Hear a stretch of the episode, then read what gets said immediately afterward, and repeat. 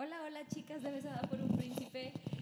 Bienvenidas a este nuevo episodio, este nuevo podcast que la verdad es que ya extrañábamos otra vez estar cerca de ustedes y yo creo que ya lo hemos mencionado anteriormente, pero pues bueno, han sido días complicados, eh, hemos de verdad batallado mucho para coincidir en tiempos y pues bueno, lo importante es que aquí estamos el día de hoy y que el tema que traemos para el podcast de esta semana, bueno, pues va a estar muy ad hoc a, la celebración de esta semana, la Semana Mayor, la que es tan importante para nosotros los cristianos, los hijos de Dios. Y pues vamos a estar hablando de estas mujeres eh, asombrosas que se mencionan en los evangelios, que vemos que estuvieron ahí presentes durante eh, la crucifixión de Jesús. Y luego después, esta mujer también eh, maravillosa que nos habla también por ahí los evangelios que, que, que fue quien presenció, quien, quien vio al Señor ya resucitado, ¿no? Que, que es un, es un pasaje muy hermoso que puedes encontrar por ahí en los evangelios y que sabemos que va a ser de bendición para tu vida y pues que, que, queremos platicar de estas, de estas mujeres. Se nos hizo algo muy interesante, dijimos, ¿por qué no vamos a hablar de ellas, a ver eh, qué podemos em, rescatar de lo que ahí dice la palabra y que es bien interesante que podamos ver cómo el Señor pues no se olvida de las mujeres, ¿no? No se olvida de nosotras, nos da, nos pone en alta estima y de verdad que nos consideramos muy privilegiadas. Ahorita antes de comenzar este episodio decíamos, wow, cómo el Señor, o sea, se le aparece a esta mujer y luego ahí a los pies de la cruz habían varias mujeres que, estaban ahí preocupadas por el maestro, estaban preocupadas por lo que estaba sintiendo, ese, ese lado de sensibilidad que tenemos nosotras, ¿no? Que se ve ahí de las mujeres. Entonces, pues es de lo que vamos a estar platicando, ¿verdad que sí, amigas? En, este, en este podcast. Sí, y la verdad es que estamos súper expectantes porque si ustedes se fijan, vamos a encontrar los primeros pasajes de, de las, estas mujeres a los pies de la cruz y son pasajes muy breves o son pasajes, son pasajes muy chiquitos, pero tienen tanto trasfondo, tienen tantas cosas que realmente ahorita que nosotros estábamos hablando, como decía no se te vas dando cuenta de tantas cosas que dices, wow, Señor, o sea, tú tenías en estima realmente a estas mujeres. Y, y vamos, volvemos a lo mismo, recordemos que en ese tiempo, pues una mujer no, no representaba nada, ¿no? Pero el Señor vio eso, el Señor vio el corazón. Ahorita, eh, no recuerdo si Nayo y decían de que este, pues realmente el punto es el corazón y el Señor veía eso. Y el primer pasaje lo vas a encontrar ahí en Mateo. Te invito que estas dos semanas tomes el tiempo de poder estar meditando en, lo que el Señor hizo, toda nuestra base, todo lo que nosotros somos como cristianos reside en, esta, en este acto de amor de Jesucristo en la cruz y de su resurrección. Y entonces bueno, pues vamos allá a Mateo 27. Tú puedes encontrar el, pasaje en Mateo 27, 56, si más no me equivoco. ¿Sí, verdad, chicas? Sí. Creo que sí. Ok. Y dice, en la versión que yo traigo, dice, entre ellas, bueno, voy a leerte desde la 55. Muchas mujeres estaban viendo desde lejos. Ellas habían seguido a Jesús desde Galilea para atenderlo. Desde ahí te das cuenta, ellas habían seguido a Jesús para atenderlo. O sea, ellos querían, ellas querían servir a Jesús. Ellas querían estar al pie de, todo lo que Jesús hacía. A lo mejor ahorita en este pasaje 55 ellas todavía no tenían claro qué es lo que iba a suceder, que iba a, lo de la vía dolorosa y que iba a ir a, a la cruz. Ellos no lo sabían. Jesús ya les había dicho a tiempo atrás a los discípulos y a veces pensamos que cuando Jesús caminaba solamente era Jesús y los doce. Pero realmente no, había mujeres que lo seguían. Había mujeres que estaban ahí todo el tiempo. Y este versículo 55 nos deja ver bien claro el corazón de estas mujeres para servirlo. Realmente eso, eh, desde ahí ya ves un corazón de servicio, un corazón de amor. Y realmente nosotras las mujeres en nuestra naturaleza, la mayoría de nosotras, tendemos a eso, a querer servir. Y si tú vas a la casa de tu abuelita, ¿quién es la que se va a parar a querer darte de comer, no? La abuelita. Y si vas a la casa de la mamá, va a ser lo mismo, la mamá, te doy, te sirvo. Y eso está en nuestra naturaleza. Pero realmente estas mujeres servían a Jesús porque le amaban, porque le seguían, porque, porque tenían una pasión por él. Entonces ellos, ellas querían decir, Señor, yo te doy todo. Fueron capaces de dejar todo. Ahora, ellas también se enfrentaban a muchas cosas. Recuerden que la misma Biblia dice que Jesús les decía, el Hijo del Hombre no tiene ni dónde recostar su cabeza. O sea, había demasiadas incomodidades, había demasiadas carencias, pero ellas seguían ahí, al pie del cañón, hasta este punto, ¿no? Hasta este momento, en el versículo 56, ahora sí dice, entre ellas estaban María Magdalena, María la mamá de Santiago y José, y la mamá de los hijos de Zebedeo. Los hijos de Zebedeo, recordemos que eran Juan y Jacobo. Entonces todo el tiempo ellas estaban ahí, o sea, ellas, ellas estaban siguiendo al Señor, ellas estaban queriendo, Señor, aquí está mi vida, aquí está. Entonces cuando ellas llegan a, este punto, ellas están al pie de la cruz, arriesgando su vida, porque ahora recordemos que cuando Jesucristo está siendo juzgado, que se lo llevan con Pilato y con Herodes y con todos estos, pues una mujer ve a Pedro y dice, oye, tú hablas igual que ellos, ¿no? Que es cuando Pedro niega a Jesús. Entonces, si un hombre que tenía cierta posición o cierto valor estaba siendo acusado o eran acusados por seguir a Jesús, ¿cuánto más no una mujer, no? Corrían mucho más riesgo, pero a ellas no les importó. Ah, pensando, por ejemplo, en María, la mamá de Zebedeo, pues ella tenía sus hijos, pero no, o sea, hijo y esposo, Dios y te das cuenta cómo Dios hace a través de los menos escuchados, ¿no? O sea, porque finalmente ellos fueron los que testificaron. Y a mí me sorprende aquí en Mateos 27, 62, donde van los guardias ante la tumba, ¿no? Que dice, al día siguiente, que es después de la preparación, se reunieron los principales sacerdotes y los fariseos ante Pilate, diciendo, Señor, nos acordamos de aquel engañador de aquel que el engañador dijo, viviendo aún, después de tres días resucitaré.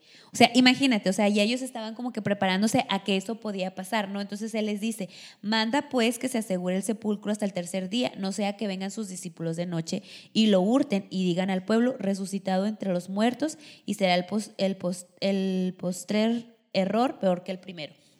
Entonces ellos estaban preparando para lo que venía. Si hubieran ido los discípulos, hubieran dicho, ellos lo sacaron. Entonces, realmente tenían que ser ellas, ¿no? O sea, aparte de que el corazón de, ellas realmente se le fue, vieron la cruz totalmente, ¿verdad? Y, y tuvieron ese, esa revelación de lo que estaba pasando en la cruz. O sea, también tuvieron esa revelación de lo después de la cruz. Y tenía que ser ella precisamente por lo que comentaba ahorita Neri, ¿no? Las menos escuchadas. Porque finalmente se enfocaron en los discípulos, en los hombres, pero a ellas nunca las mencionan de que los cuestionaron o las, o las, o, pues estaban ahí libremente eh, ante los pies de Jesús y no dijeron nada, ¿verdad? Sino iban directo a los discípulos. Entonces, realmente tenía que ser así. Porque, pues, imagínate una mujer que veía y diga, no, pues a mí se me presentó y lo vimos que en los mismos discípulos, así como que, a ver, ¿qué estás diciendo, no?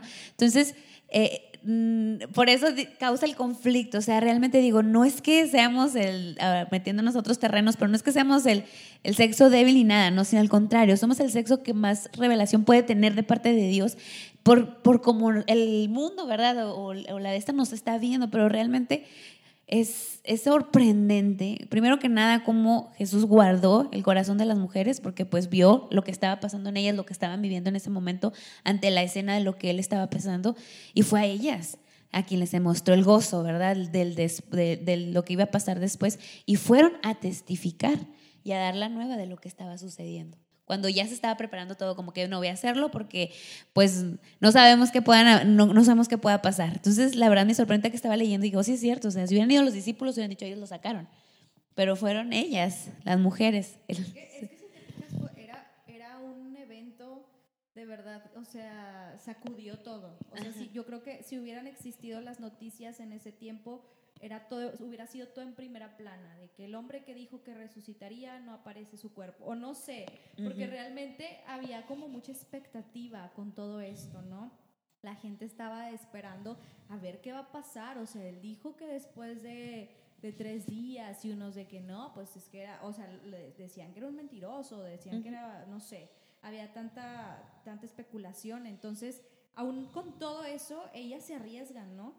Y pudo haber haber miedo en su corazón, como toda mujer. Yo me imagino que pues, somos muy nerviosas, ¿no? Sí. Imagínate, pero aún así estar ahí en medio de todo, de todo el mitote, por así decirlo. Entonces, de verdad que, que, de admirarse esta valentía de estas mujeres, de, estar ahí. Mira, ya, ya con estar ahí a los pies de la cruz.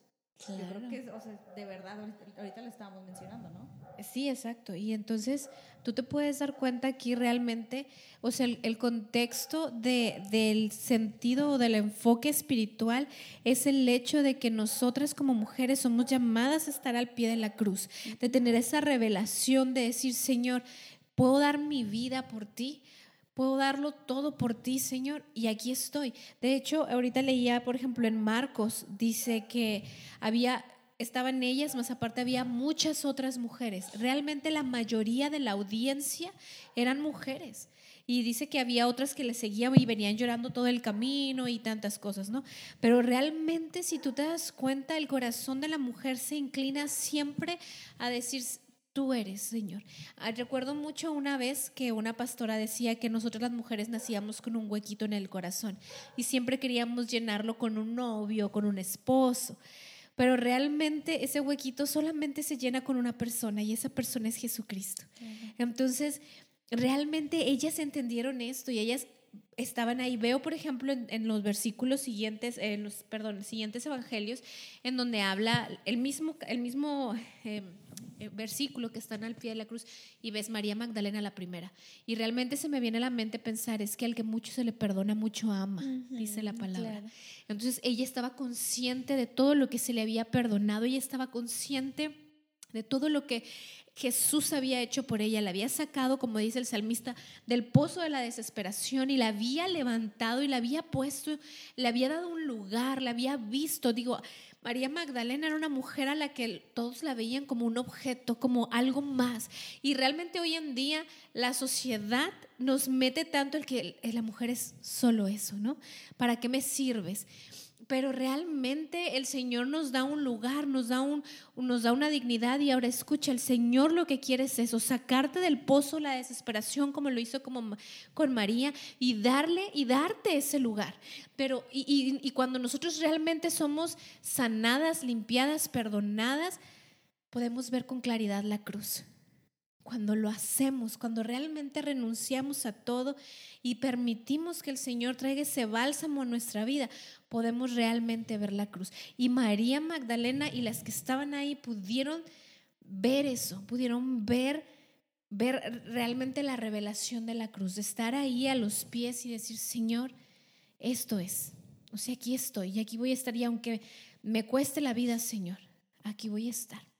Porque al fin y al cabo, ellas, si los ven en las películas y las ves ahí, ellas estaban ahí limpiándole la sangre y todo el, todo, ¿no? Entonces, nosotros tenemos que entender esa revelación de la cruz, revelación, ese acto de amor del Señor y tener esa capacidad de decir, aquí estoy y estoy a los pies de la cruz. Ahora, en este, en este, em, no sé, bueno, en este episodio, vaya, queremos ver los dos enfoques, ver el enfoque desde las mujeres a los pies de la cruz, que es, que es nuestra base, el toma tu cruz y sígueme, al siguiente enfoque, las mujeres en la tumba. No recordemos que cuando nosotros realmente vivimos y queremos buscar al Señor y tomamos la cruz y le seguimos y le servimos sin, sin medias tintas, sino completos, podemos ver el siguiente paso, que realmente el siguiente paso es la eternidad Exacto, la vida en Jesucristo, la vida eterna, la resurrección del Señor es nuestra promesa constante, es a lo que nos aferramos cuando creemos en Jesús, creemos que Jesús es el Hijo de Dios, que nació de una virgen, que murió en una cruz y resucitó al tercer día, ¿no? Entonces podemos ver eso porque esa es nuestra eternidad y ellas fueron capaces de verlo en lo humano, en lo terrenal y vivirlo en lo espiritual. Nosotros tenemos que vivirlo en lo espiritual. Nosotros tenemos que estar ahí buscando a los pies de la cruz, estando con el Señor, buscando tener una relación con Jesús. Ellas tenían una relación con Jesús. Eh, em, esas mujeres realmente tenían a sus familias. Yo no sé si tenían y pues sí, ajá, sí, ves a, a la mamá de Zebedeo, perdón, a la esposa de Zebedeo y lo dejaron todo. ¿Qué estamos dispuestas a dejar? Ahora no estoy diciendo que dejes a tu marido y a tus hijos, ni tu trabajo, pero sí deja tu carne, sí deja tus propios deseos, tu concupiscencia, sí deja tu yo de lado. ¿Qué estamos dispuestas a dejar para vivir a los pies de la cruz? Y fíjate que dijiste algo muy muy este, ahorita que algo que, realmente me hizo así como que ruido porque, o sea, tuvieron la presentación de la cruz y luego después de la cruz, porque ahí en Mateo 28 dice, Eh, y hubo un gran terremoto, 28.2, y hubo un gran terremoto porque un ángel del Señor descendió del cielo y llegando removió la piedra y se sentó sobre ella. Su aspecto era como un relámpago y su vestido blanco como la nieve. Y de, miedo de él los guardias temblaron y se quedaron como muertos. Mas el ángel respondió y dijo a las mujeres, no temáis vosotras porque yo sé que buscáis a Jesús, el que fue crucificado. O sea, blanco como la nieve. O sea, ¿qué fue después de la cruz? Todo lo malo, todo lo, lo que se desecha, todo lo que nos condena, todo lo que nos... nos nos este, sí, sí, sí, todo el pecado y luego viene la revelación de lo blanco, ¿no? La vestidura, lo que la pureza, la, la, revelación de la eternidad, o sea, lo que nos debe de mover del ADN del, del, cristianismo, de lo que realmente importa. Y, y, fue a ellas, o sea, fue a ellas que, que vieron estas dos partes que son importantes recordar y, y, no en estos tiempos nada más, ¿verdad? Sino ahora sí la cruz es todos los días, ¿no? La cruz es así como que algo que recordar cada día de nuestras, de nuestras vidas. Eh, pero claro, mundialmente está, en estos tiempos se hace como que el resonar, ¿verdad? Pero recordar realmente el significado de la cruz. Y, y, qué mejor que eh, venga de una, eh, la, la parte que se como se les revela a ella, de la manera en la que se les revela a sea, si es así como que dices tú, wow, realmente no podemos decir que somos olvidadas de Dios. Qué privilegio, ¿no? O sea, qué bonito. O sea, aquí, luego más adelante, viene cuando, cuando Jesús la ve llorar y es, es esta es María y le dice, mujer, ¿por qué estás llorando? ¿A quién buscas? Y ella creyó, bueno, aquí en esta versión que es PDT dice, creyó que era el jardinero y le dijo, Señor, si usted lo sacó del sepulcro, dígame dónde lo puso. Yo voy por él. O sea, todavía así como que... Ella, a ver cómo le hago, pero yo me traigo el cuerpo de mi maestro. Y Jesús le dijo, María, María. Y ella se volvió y le dijo en arameo Rabuni, que significa maestro. ¿no? Entonces, de verdad que ah, me encanta este pasaje, se me hace como muy, no sé, de tanto privilegio, tanto honor, como el Señor se le revela, ¿no? Ya, así que también necesitado. Sí. Yo, perdóname, dale. No, no, está bien, pero es, ahorita que les escuchaba me ponía a pensar que ellas se convirtieron en verdaderas adoradoras, ¿no? Por eso es que eh, tuvieron ese, ese, bueno, aparte de lo que, de que decías, Naye, de que si lo hubiera hecho un hombre, pues no hubiera tenido mérito, ¿no? El que hubiera salido. Y una mujer nunca hubiera podido, o sea, no, a menos que sea la hermana de, de Encanto. la fuerza. este, de ahí por allá no, no hubiéramos podido. Pero yo creo que también tuvieron este privilegio porque el Señor vio su corazón y veía en ellos unas verdaderas adoradoras. Y se me, me recordará cuando, cuando Jesús habla precisamente de esto en Juan 4 con la samaritana, ¿verdad? Eh, yo me ponía a pensar, ¿por qué todo lo que tiene que ver con la revelación se lo revela a la mujer antes que al hombre? Eh, cuando le dice que, que, yo soy el Mesías, o sea, no le había dicho a nadie, y se lo dice a la samaritana. Ya habíamos platicado de ella, ¿verdad? Una foránea, este, em, pecadora, inmerecedora, mujer. Y, y, luego vemos que ahora igual, lo mismo, ¿verdad? La misma, la misma descripción, a lo mejor lo único que no era foránea, pero de ahí por allá la misma descripción con María, eh, con Magdalena. Entonces yo me preguntaba, ¿Por qué, Señor? Porque con las mujeres primero. Y yo creo que es porque ven, ve el Señor su corazón, porque se convirtieron en verdaderas adoradoras. Y es lo que él dice acá en Juan. Este, Juan 4 dice, pero se acerca el tiempo, de hecho, ya ha llegado, cuando los verdaderos, verdaderos adoradores adorarán al Padre en espíritu y en verdad. El Padre busca personas que lo adoren de esa manera. Y, y, yo creo que ya estaba hablando, o sea, a lo mejor uno lo piensa que a futuro, ¿no? Pero realmente yo pienso que el Señor ya estaba hablando de que ya mi tiempo ya está y ya van a llegar ese momento en que van a aparecer esos verdaderos adoradores. O sea, que van a estar ahí, como decían, en, en, en, la cruz, al pie de la cruz, cuando las cosas estén muy mal, cuando las cosas no salgan bien, cuando los estén persiguiendo, este, ahí me van a estar adorando, ¿no? En espíritu y en verdad no nada más de, de, boca, ¿no? Sino realmente un compromiso conmigo. O sea, realmente, eh, aunque, aunque su cuerpo esté desfalleciendo, aunque sepan que los van a perseguir, que los pueden meter a la cárcel, me van a estar adorando, van a estar ahí conmigo. Entonces yo creo que por eso es que el Señor les dio ese privilegio. Y, y yo creo que también eso nos vale a nosotras como como las sucesoras de estas mujeres, ¿no? De alguna forma, el, ser privilegiadas y el que el Señor nos dé esa sensibilidad, esa sensibilidad de que, el Señor nos sigue revelando a nosotros las mujeres, sigue dándonos la palabra a nosotros las mujeres. Como decías, muchas veces las iglesias están fundadas y no me refiero a que sean pastoras, sino que, que las piedras angulares son las mujeres, o sea, son las que van trayendo las almas. Y no por esto nos vamos a sentir así como que, ay, nosotras. No, pero me, me hace pensar que realmente Dios eh, ve ese corazón en, las mujeres, ¿no? Un corazón adorador. Si vemos la mujer, la mujer en esencia, en cualquier ámbito, es entregada para el bueno o para lo malo. O sea, puede ser entregada al lado bueno como puede ser entregada a, lo, a lo que no le conviene, ¿verdad? Pero somos entregadas totalmente, apasionadas totalmente. Cuando estamos en algo, nos entregamos totalmente. O sea, no hay, nos apasionamos y no hay ahora sí que nada que nos quite la línea, porque ya estás en eso, ¿no?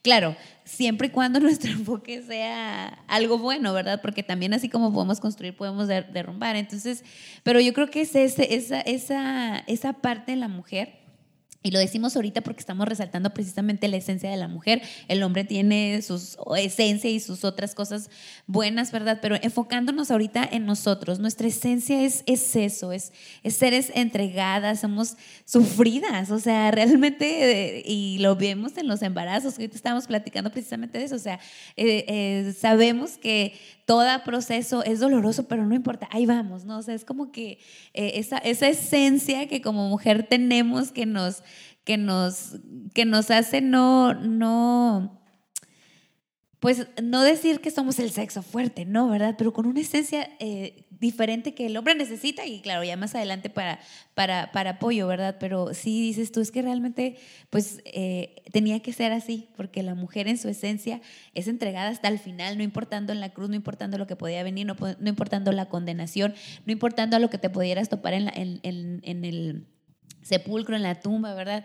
No importando que se te apareció, tú hicieras todavía en esa entrega, en esa pasión, decirle, no, dime dónde está, yo voy por él. O sea, aún así, no importando, estás a más, ni al juicio, ni a nada, estás a más. ¿Por qué? Porque así es nuestra esencia. Bien valientes, ¿verdad? Sí, y es que somos un corazón enamorado. Así es. O sea, realmente solemos enamorarnos así, y cuando nos enamoramos, nos, nos entregamos, como decías, o sea, unas para bien, otras no para bien, pero realmente es eso. Eh, veía un, estaba viendo a una persona que decía, es que las mujeres nacen con el sentido del dolor. Dice, está en su cuerpo, no, está no, nada más está en su psique, está en su cuerpo. Cada 28 días sufren mucho dolor. Eh, en el parto ellas sufren dolor. Nueve meses del embarazo ellas sufren Y está en, en, nuestra esencia. No es algo que, que, meditemos como que le voy a sacar la vuelta al dolor. No, realmente está en tu cuerpo. Es que enfrenta. Incluso tu naturaleza misma te lleva a eso lo vemos, recuerdo que decíamos de que, y como ya tienes un hijo y todo lo que sufriste y quieres otro, ¿no? Pero, como les gangan. Sí, o sea, dices, ¿dónde es, qué masoquista? Pero realmente no es eso. Es que realmente está en nuestra naturaleza, es nuestra esencia y el Señor nos hizo así, nos hizo con esa capacidad. Decías, creo que tú, Naya, no sé quién, no, no recuerdo quién decía, Dice, realmente no hay nada que tu cuerpo no pueda hacer. O sea, tu cuerpo está preparado para todo eso. Sí, porque ya nacimos con eso. Nacimos con esa predisposición. Ahora, no te estoy diciendo eso para que lo agarres por el lado de que, no, sí, yo por eso pégame, pero no me dejes. No, claro que no, no tiene nada que ver con eso. O sea, realmente tenemos que entender que el Señor depositó en nosotras una fortaleza que va más allá de lo concebible. O sea, lo, velo en, el parto. Dicen que cuando nacen así, el es como si el, el, dolor es equiparable a que todos tus huesos se rompan al mismo tiempo.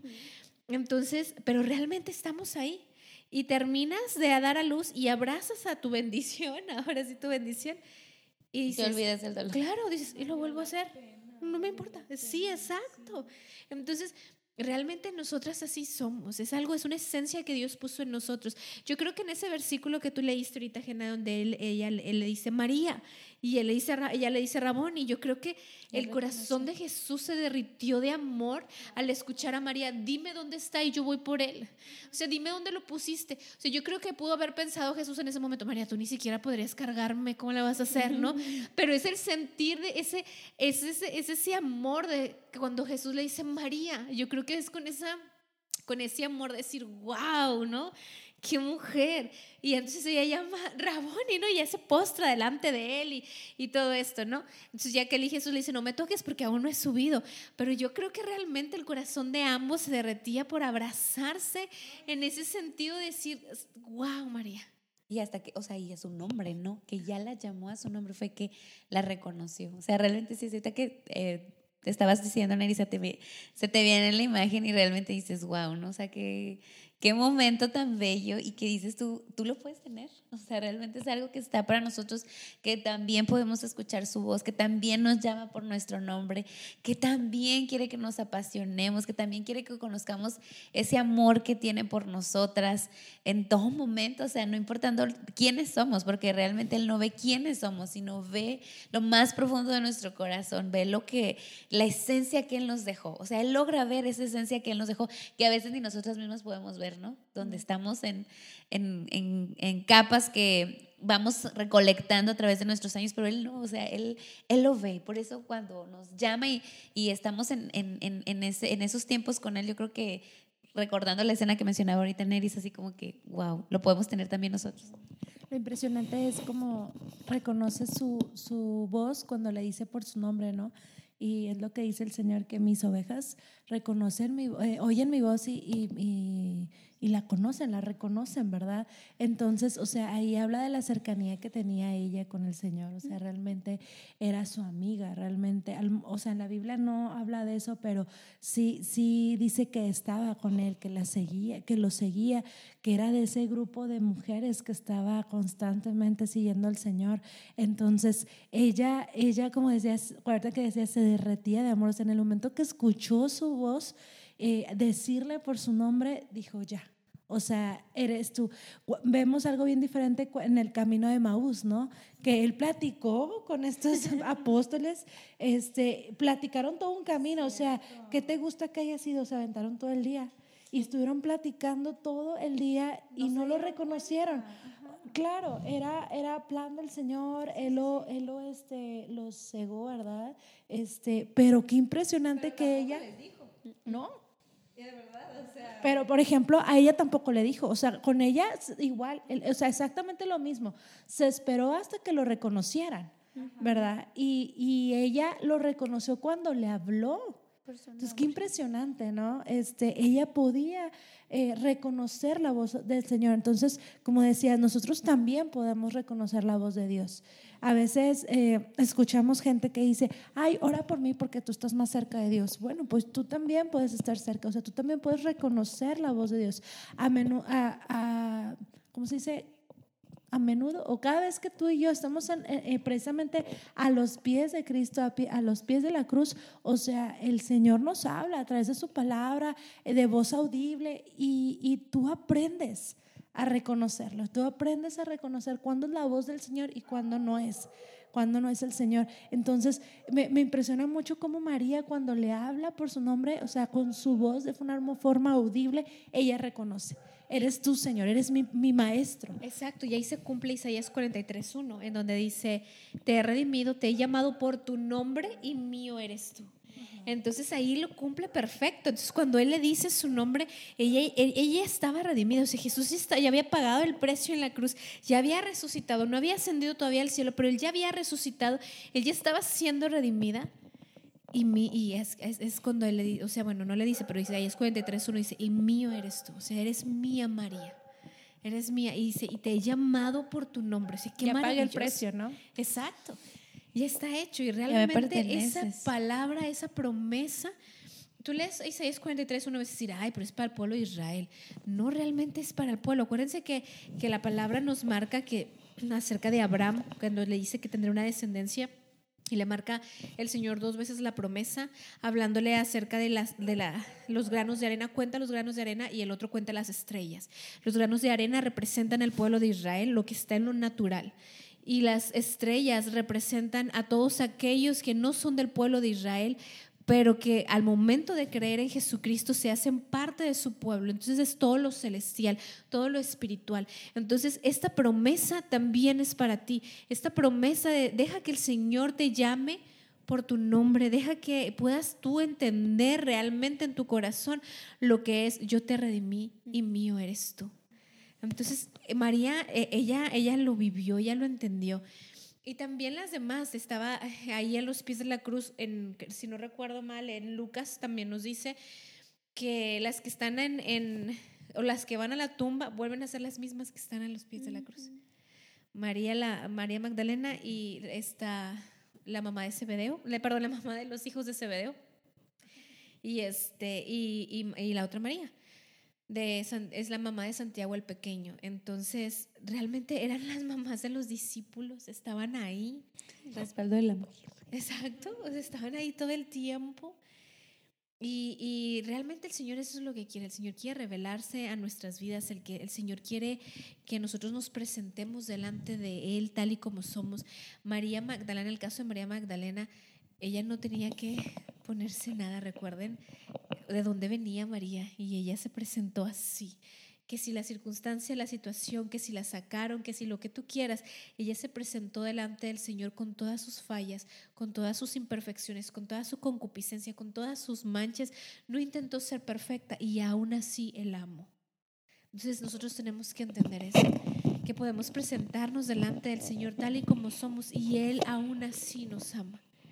Y eso nos lleva a, amarlo. Acuérdense que la palabra dice que nosotros le amamos porque Él nos amó primero. Entonces eso nos lleva, cuando nosotros recibimos ese amor de parte del Señor, que está ahí a la puerta y llama tal cual dice la palabra, nosotros podemos realmente buscar en nuestro corazón el poder ir y permanecer a los pies de la cruz. Y estar ahí donde el Señor tiene eh, toda esa bendición. a los pies de la cruz encontramos todo todo lo que necesitas, todas las preguntas que te haces en tu cabeza, las respuestas están a los pies de la cruz. Y podemos decir, no, en lo natural, a lo mejor no, pero en lo espiritual, que es lo más importante, que es el centro de todo, ahí están las respuestas. Tienes que ir a los pies de la cruz y decir, Señor, aquí estoy para ser redimida, para ser limpiada, pero Señor, también estoy aquí para ser amada. Y ahí a los pies de la cruz es cuando Jesús entrega a María, su madre, a Juan. Es ahí donde ella tenía una necesidad y a los pies de la cruz el Señor suplió esa necesidad. O sea, realmente él era el hijo mayor, sabemos que el hijo mayor era el que se hacía responsable de las viudas y él estaba muriendo en la cruz y entonces Jesús voltea y la mira con tal compasión y con tal amor y dice, mamá, yo sé cuál es tu necesidad, sé lo que necesitas ahí está Juan. Juan es ahí tu madre, madre y tu hijo. Ahora, acuérdate que la otra mujer que estaba ahí era la mamá de Juan. O sea, era la, Juan era hijo de Zebedeo. Entonces, pero el Señor le entrega a María. O sea, lo, lo preciado que el Señor tiene en lo terrenal, que es su mamá. Juan, hazte cargo de ella. Yo sé que hizo tu mamá, Juan, pero hazte cargo de la mía, ¿no? Entonces el Señor le, le, sacia esa necesidad a María también, esa necesidad que nosotras las mujeres tenemos de seguridad, de protección y de amor. Nosotras nacemos con esa, cuando tú te casas y tú, estás ahí, tú buscas eso, siempre buscamos eso. Cuando somos niñas en papá, buscamos saciar esa seguridad, esa protección, ese amor y luego te casas y es lo mismo. Y por eso a veces andamos de un lado a otro buscando que sean saciadas esas tres necesidades, pero realmente el Señor Jesucristo las sacia todas. Y Jesús sabía que esa era la necesidad de María y María aquí está. Entonces, a los pies de la cruz sí encuentras respuesta a tu necesidad. Sí está ahí. Sí encuentras la respuesta que necesitas. Necesitas llegar a los pies de la cruz para poder decir, Señor, aquí estoy, Señor, llámame por nombre, Señor, redímeme, Señor, sáciame. Y a veces creemos que podemos saciar nuestro vacío con tantas cosas de allá afuera, pero son momentáneas. El único que te va a saciar es el Señor. Entonces, si tú llegas ahí y tú estás dispuesta a decir, Señor, todo por ti, el todo por el todo, no el a medias, porque muchas veces, bueno, sí, Señor, te voy a dar, pero a tantito, ¿no? Pero hasta donde mi carne no sufra. Exacto, ese es el punto. Hasta donde mi carne no sufra. Pero la palabra dice todo lo contrario. Toma tu cruz y sígueme. O sea, ven, muere a ti mismo. Tomar tu cruz no es tomar un peso. Tomar tu cruz significa muere a ti mismo. Renuncia a ti. Y ahora sí ven. Y entonces cuando realmente renunciamos a nosotros y morimos a nosotros, encontramos la vida. Cuando renunciamos a nuestros anhelos, sueños y deseos, encontramos realmente lo que estamos buscando. Nuestra felicidad, nuestro fundamento se encuentra ahí. Y después de haber dejado todo eso en la cruz, vamos al siguiente paso, a esa resurrección, a ir a vida y vida plena y en abundancia. Cuando el Señor se le aparece a las mujeres y las mujeres van y le dicen a los discípulos, los discípulos, sí, hombre, está bueno, pero dice que el que corre primero es Pedro. Pedro tenía una deuda, por así decirlo, que salvar con el Señor. Entonces decía, vamos, déjame ver si es verdad. Yo tengo algo inconcluso, ¿no? Yo lo negué. Sentía culpable. Exacto. O sea, imagínate. Sí, Señor, yo fui el que te dije que no, y que no murieras y que no fueras y que yo hasta el fin del mundo contigo, Señor, y te fallé. Entonces, él escucha a estas mujeres y dice, algo tiene que haber de cierto. Yo creo que realmente Pedro pudo ver la pasión y el amor en esas mujeres y resucitó. O sea, realmente lo que dijo fue cierto, resucitó. Y ahí va aquel a querer saldar esa deuda, ¿no? Y entonces el Señor empieza ya estos 40 días de que Él está en, la tierra y empieza a hablar al corazón de todos y cada uno de ellos, a darle a cada uno lo que necesitaron. Lo, lo vemos con Tomás. No hasta que yo meta mi mano. Bueno, Tomás, es lo que necesitas, aquí está. Administrarlos, ¿no? Administrarlos, o sea, porque estaban heridos, de alguna forma estaban heridos por lo, que había, lo, que había pasado. Entonces el Señor, pues, eh, yo creo que, bueno, sí, a eso fue, ¿no? Esos 40 días para ministrar, para sanarlos. Y órale, mijitos, o sea, como darles ese empujoncito, ¿no? O sea, como darles ese, ese empujoncito que necesitaban para poder ahora sí hacer, porque ven los, esos discípulos son bien diferentes a los de los hechos. Son, o sea, ah, son dos personas totalmente diferentes, o sea, su alter ego. o sea, son totalmente diferentes. Realmente esos 40 días cumplieron con el propósito de, de fortalecer totalmente, bueno, sanarlos y fortalecerlos, ¿no? Ya todo lo que habían aprendido antes, este, ya había quedado, ya estaba en su corazón, pero esos 40 días eran para pasar tiempo con ellos, ministrarlos y órale, o sea, puedes. Todo lo que no de haber hecho, porque termina el libro de Juan, este, este versículo a mí me encanta, siempre que lo leo, hasta lo tengo resubrayado, que dice, bueno, en el 24 dice, este es el seguidor que da testimonio de todas estas cosas y el que las escribió. Nosotros sabemos que su testimonio es verídico y luego termina. También hay muchas otras cosas que Jesús hizo. Si todas ellas estuvieran escritas en libros, supongo que en el mundo entero no cabrían los libros. O sea, como él testifica, ¿no? De que todo lo que, lo que al final él vino a hacerle, pero ya tú lo estás mencionando. Esos días. Y realmente la revelación de Juan, eh, impresionante, porque realmente se dice la teología que el primer libro que él escribió fue, el, fue Apocalipsis. Entonces primero recibe toda esta visión y todo esto y después escribe el Evangelio. Entonces dices, qué maravilloso porque lo que está diciendo está, te lo afirmo y te lo reafirmo. O sea, lo que Dios, lo que Jesús hizo, no nada más porque ya vi todo esto que está por pasar y por suceder, sino te afirmo y te reafirmo todo lo que, lo que el Señor Que lo vas a necesitar. Sí, mucho. Porque lo vas a necesitar para lo que viene. Ya vi lo que viene, ahora te voy a afirmar qué es lo que necesitas para sobrevivir a lo que Oye, viene. Pero, por ejemplo, eh, decíamos que son la, bueno, decías por ahí, Nari, que algunas de esas mujeres eran las madres de los mismos discípulos. Entonces, hace unos podcasts hablábamos precisamente de cómo las madres, eh, o sea, Loida y Eunice fueron eh, ese, esa piedra angular para ser el testimonio, ¿verdad? para, para Timoteo. Igual ellas, o sea, ese corazón adorador de ellas fueron el reflejo de sus hijos, o sea, más bien al revés, sus hijos eran reflejo adorador de ellos, ¿verdad? Este, por eso vemos también la diferencia de estos discípulos de los, de los, este, mm, de los evangelios, gracias, y, de los hechos son totalmente diferentes, ¿verdad? Fueron transformados por, por, el Señor Jesús, pero vemos que son el reflejo del corazón de sus madres adoradoras que estuvieron ahí al pie, al pie del, del cañón, al pie de la, de la, cruz, que estuvieron ahí en todo el tiempo. Entonces, ¿cómo volvemos a reafirmar o cómo el Señor nos vuelve a mostrar que realmente como mujeres, eh, madres, madres espirituales, madres físicas, tenemos esa responsabilidad de ser eh, testimonio?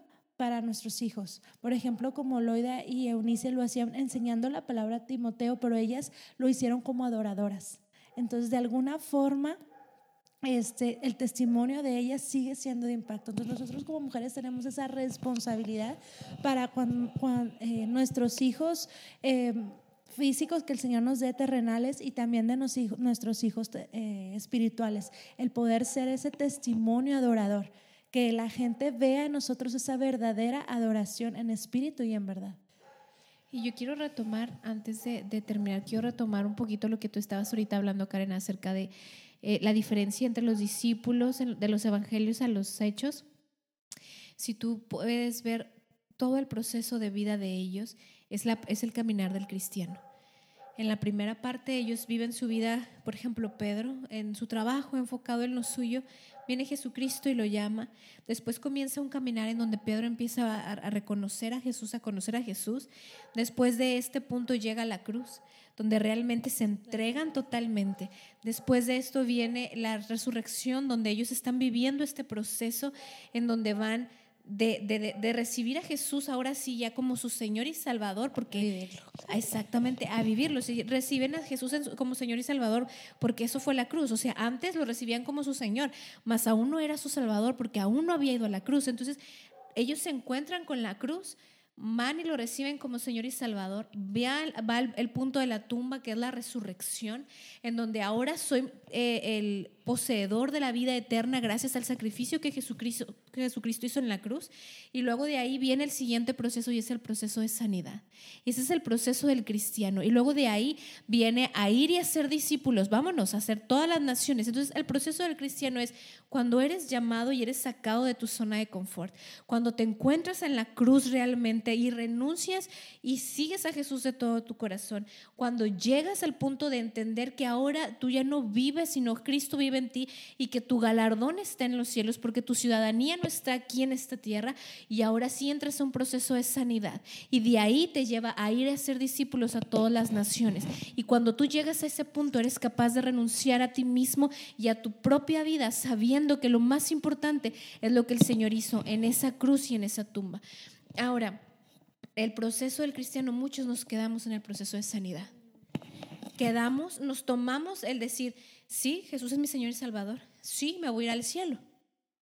Y ya. Pero sigo viviendo con falta de perdón, con rencor, con orgullo, con envidia, pero sigo viviendo herido por lo que me hicieron hace año, pero sigo viviendo y cargando tantas cosas y entonces nos quedamos en ese proceso. Y en vez de ir hacia adelante y llegar al punto de voy a ir, Señor, y voy a servirte, hay quienes incluso empiezan a servir, pero con esas heridas en el corazón y realmente no son eternamente funcionales. La palabra dice que nosotros somos soldados de Jesucristo. Ahora manda un soldado que está manco a la guerra. Pues no. Manda un ciego a la guerra. Pues no. Tienes que tener tus ojos listos, tus oídos atentos, tus manos, tus pies, todo. Pero queremos ir a la guerra, creemos, ya recibí a Jesús en el Señor y Salvador y me voy a la guerra ahora sí. Pero vas pero hecho trizas, ¿no? Y, el Señor y sale peor y lo que el Señor, claro, lo que el Señor quiere es llevarte ese proceso de sanidad. Por eso como decía Karen, Jesús se tomó esos 40 días para ministrarlos, restaurarlos, levantarlos y ahora sí, cuando él ya va a la ascensión, les sopla, les dice, "Ahora sí, mijos, váyanse, hagan discípulos." Y a partir de ese momento reciben todo el poder del Espíritu Santo que el Señor ya se los había dado. Sin embargo, el poder ya les había dado el Espíritu Santo, pero el, el poder se activó en ese momento y ahora sí, dice nada más quédense aquí, porque acabo de un tiempo pues va a suceder algo, que es cuando les promete el Pentecostés. Y entonces sucede lo del Pentecostés. Entonces, realmente el proceso del cristiano así es. ¿En qué etapa estás tú? ¿En dónde estás parada? ¿Te quedaste en la cruz nada más? ¿Ya pasaste al punto de la, de, la resurrección? ¿Estás en el proceso de sanidad y realmente lo estás aceptando? ¿O, o realmente dices, no, pues ya la cruz ya es todo? No. Si la cruz hubiera sido todo a partir de ese momento, eh, los discípulos hubieran salido a predicar a las naciones, pero no, la cruz no era, era la cruz es la puerta para llegar a ese lugar y entonces empieza ese proceso. Jesús es el momento en el que llama a los discípulos por primera vez, comenzó ese proceso, pero todo tiene Es una escalera, todo tiene sus pasos, ¿no? Y entonces ahora sí, después de que ya estás en la cruz, ahora entiendes la vida eterna y ahora vives buscando la sanidad de tu corazón para de ahí alcanzar lo que el Señor tiene para ti. Ese es el punto. Todo ese camino es lo que Dios quiere. Pero ¿cuántos no nos quedamos en el proceso de sanidad? ¿Cuántos nos dan la vuelta porque Jesús no respondió como yo quería? Porque Jesús no me dio lo que yo quería y entonces se dan la vuelta y a Dios no completaron el proceso de sanidad. Y es que fíjate, si, ellos se hubieran ido sin sanar, el enfoque hubiera sido ellos. Entonces tenía que sanarlos para que ahora sí sirvo a lo que viene, lo que vengo. Si no, nos hubiéramos quedado en, en el yo, en el mim, en... Ni hubieran podido soportar todo lo que pasó, No, todo lo que vivieron y hasta cómo pudieron aquí. sí. Sí, porque no se hubieran enamorado realmente. Porque ya después ves en los hechos unos apóstoles enamorados. O sea, realmente apasionados por la obra. O sea, realmente lo hemos dicho en muchos, muchos este, podcasts, pero, o sea, el hecho de decir, sí, mátame. O sea, sí, o sea, yo, yo la verdad, cada vez que escucho los podcasts, que las escucho ustedes y después los escucho en casa, yo digo, Señor, o sea, ¿cuándo yo, o sea, yo en verdad, ¿cuándo voy a poder llegar a ese punto? O sea, realmente quiero, quiero poder renunciar en mi vida y decirte, Señor, hasta la muerte, o sea, realmente quiero eso, hasta la muerte.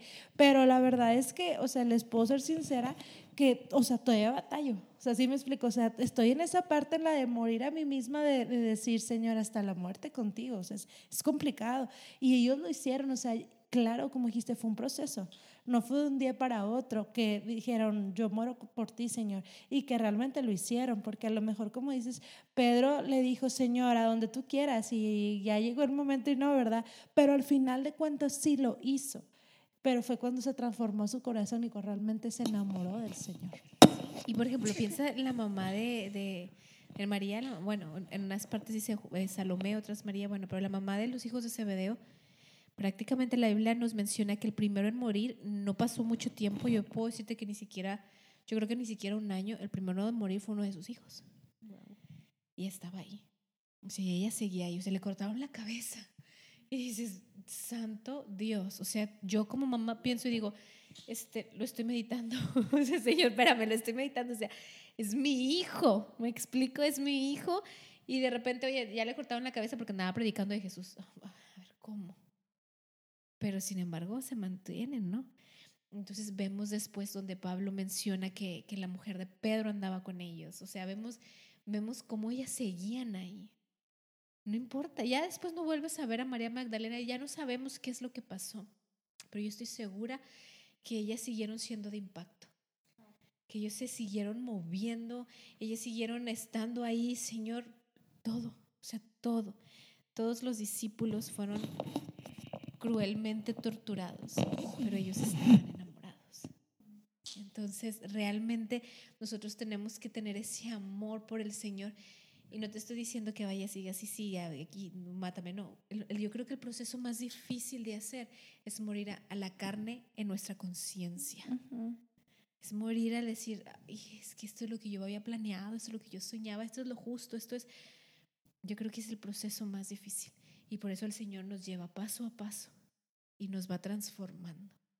Nosotros tenemos que ser como esas mujeres que se encontraron a los pies de la cruz, que se encontraron ahí cuando la tumba estaba vacía.